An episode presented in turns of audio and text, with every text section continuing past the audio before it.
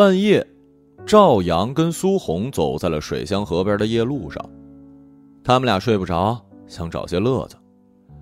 这个镇子一到傍晚，所有店铺跟饭馆都关了门，而游客们因没处可去，只能回旅馆睡觉。四周黑漆漆的，只有河面上泛着点点星光，一群虫子胡乱的飞向月亮。这里到了晚上，好像一座坟墓呀。苏红感慨，赵阳点头表示同意。这些屋子呀，就是一个一个棺材，人们躺在里面，到早上才会爬出来的。好像真没什么好玩的哈。苏红跟赵阳继续往西散步，看到的只有灰色的瓦房，微微颤动的黑色树影。最后，他们两个人觉得很无趣，决定往回走，无意间走向了另一条陌生的岔路。赵阳跟苏红看到了那个舞厅，就在岔路的尽头。舞厅躲在一片树林后面，门牌远远就能看到“森林舞厅”。四个字闪烁出霓虹的灯光，他们俩跑到舞厅门口。森林舞厅，这名字很有诗意嘛。赵阳想象着里面喧嚣热闹的场景，被这个名字给迷住了。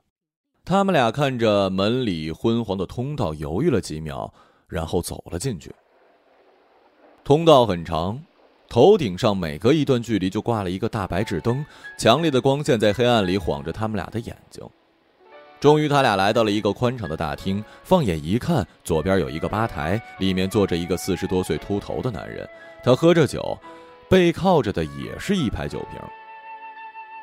大厅很空荡，只有一台陈旧的电视机，后面插着乱七八糟的电线。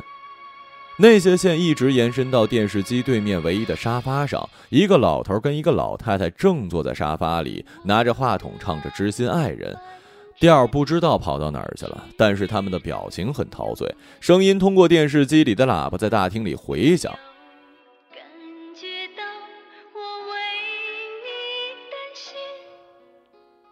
原来森林舞厅是这样的呀。赵阳跟苏红很囧的看了对方一眼，忍不住笑了。他们俩决定还是悄悄的撤吧。就在这时，吧台里的男人看到了他们俩。男人用沙哑的嗓子说：“要唱歌，请排队。”赵阳正准备说不唱，苏红突然改变了主意。他对着秃头说：“行，我们俩等着。”你疯了你！这也是个乐子呀。于是他跟赵阳来到了吧台前，秃子长得很彪悍，脸上棱角分明，还有两块疤，穿着白衬衫，喝着白酒，左臂上刺着一只东北虎。赵阳心想，他适合当个打手啊。秃头一直盯着苏红看，样子色眯眯的。我们这儿很便宜，一个小时十五，随便唱到几点。那我们还要等多久啊？苏红指了指沙发上的老头老太太，一点也不回避秃子的目光。秃子放下酒瓶，他们呀，每天晚上都来唱三个小时，马上就到时间了。看他们年纪很大了，他们俩都七十多了。我记得呀，二十年前刚来到镇子里开了这家森林舞厅，他们俩就来，一唱就唱了这么多年了。唱了这么久也没什么进步啊。赵阳插了一句。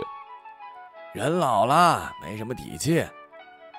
苏红掏出钱包，对秃头说：“那我们也唱三个小时。”行嘞。秃头收下钱，继续拿起酒瓶喝起来。等你们唱完啊，我也就可以关门回去休息了。这里平日生意好吗？苏红望着偌大的屋子问了一句。秃头突然收起了难看的笑，变得有些严肃。我这里不赚钱，平时来的人也不多。不赚钱还能开二十多年啊？赵阳有些好奇。我不缺钱的，我只是想让这个镇子里的人找些乐趣，就像他们一样。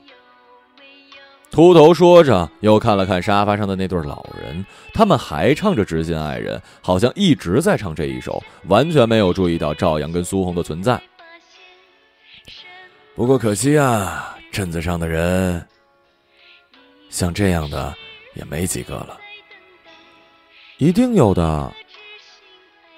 赵阳跟苏红站在吧台前等了很久，终于老头老太都唱够了，从沙发上站起来，相互搀扶，颤颤巍巍走出了舞厅。秃头在吧台里大声喊了一句：“下次再来。”然后他们俩就迫不及待的跑过去，坐在了沙发。那沙发破了几个洞，因为年代久远而变得硬邦邦的，坐上去并不舒服。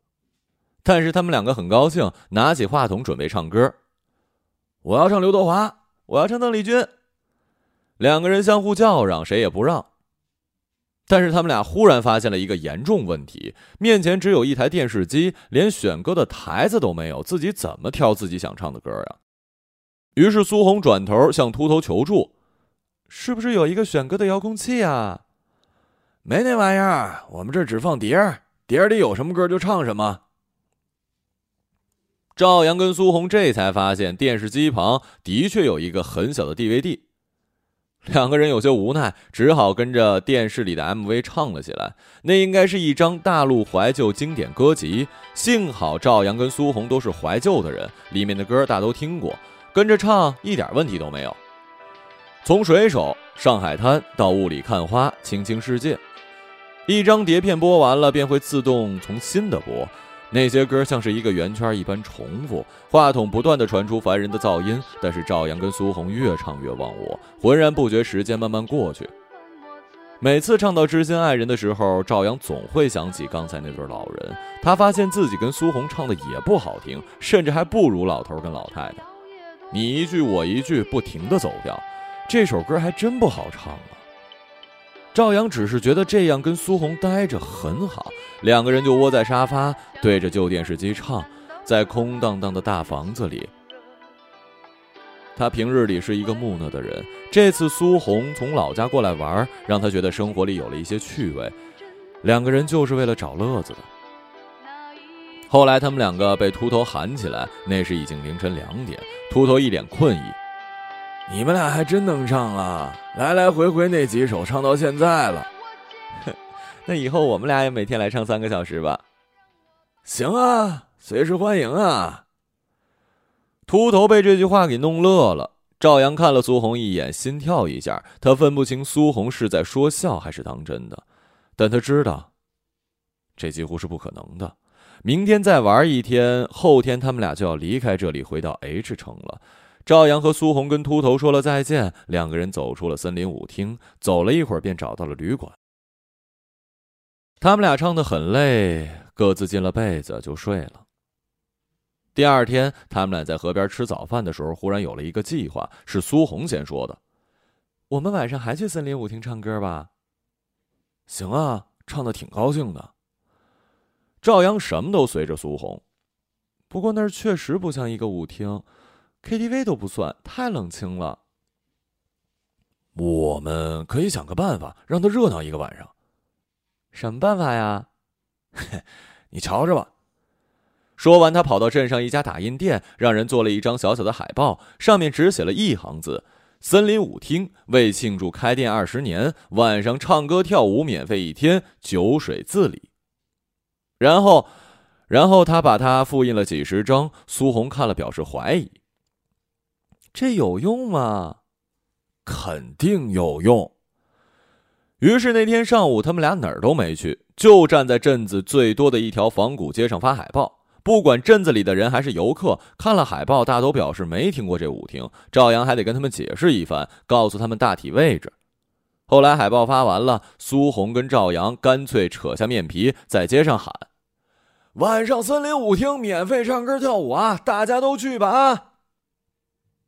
来往的旅客看着他们俩，像看着两个小丑。不过他们都听到了。那天，赵阳跟苏红等到刚天黑，就充满期待的进了森林舞厅。当他们俩到达大厅的时候，心里有一些失望。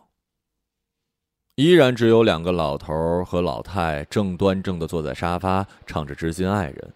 吧台里的男人朝他们俩打招呼：“果然又来了，不过今天有点早啊，得等上一会儿了。”苏红表示完全没关系，看了赵阳一眼：“你这招完全没效果呀。”赵阳也有点沮丧，没说话。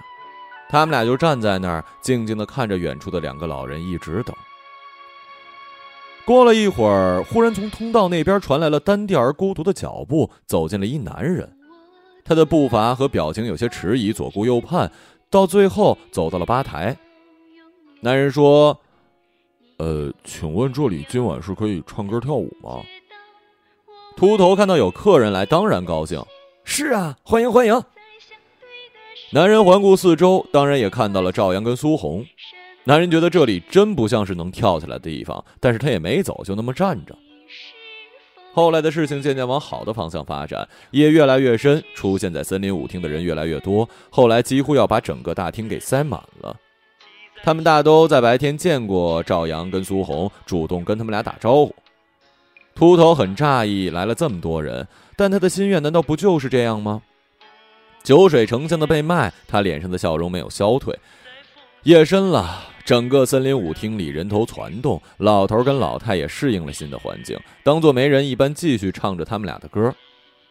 所有人都随着他们俩的歌声晃动身体，跟着哼起来，热气充满了房间。电视机里的音乐跟歌声、聊天声混杂在一起，热闹无比。而赵阳跟苏红也在其中，他们俩感受到了跟昨晚完全不同的快乐，那是一种跟这个镇子的融合。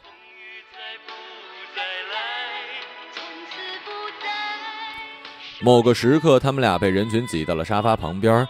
老头穿着一件旧式的中山装，跟打扮的很花的老太太唱着歌，两张满是皱纹的脸不停的颤抖。赵阳有些兴奋，低头大声的对老头说：“我也想像你一样。”老头放下话筒，对赵阳说：“你说什么？耳朵不好。”赵阳又说了一遍。你问我贵姓啊？我姓赵。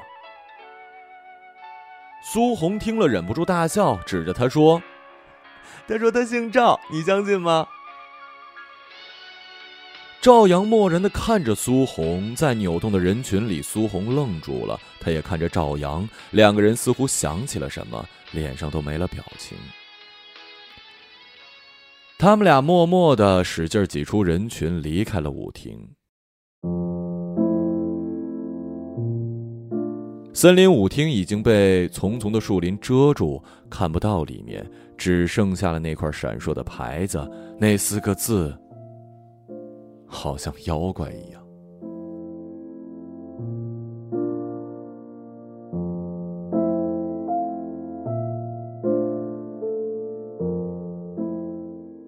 一个朗读者，马晓成。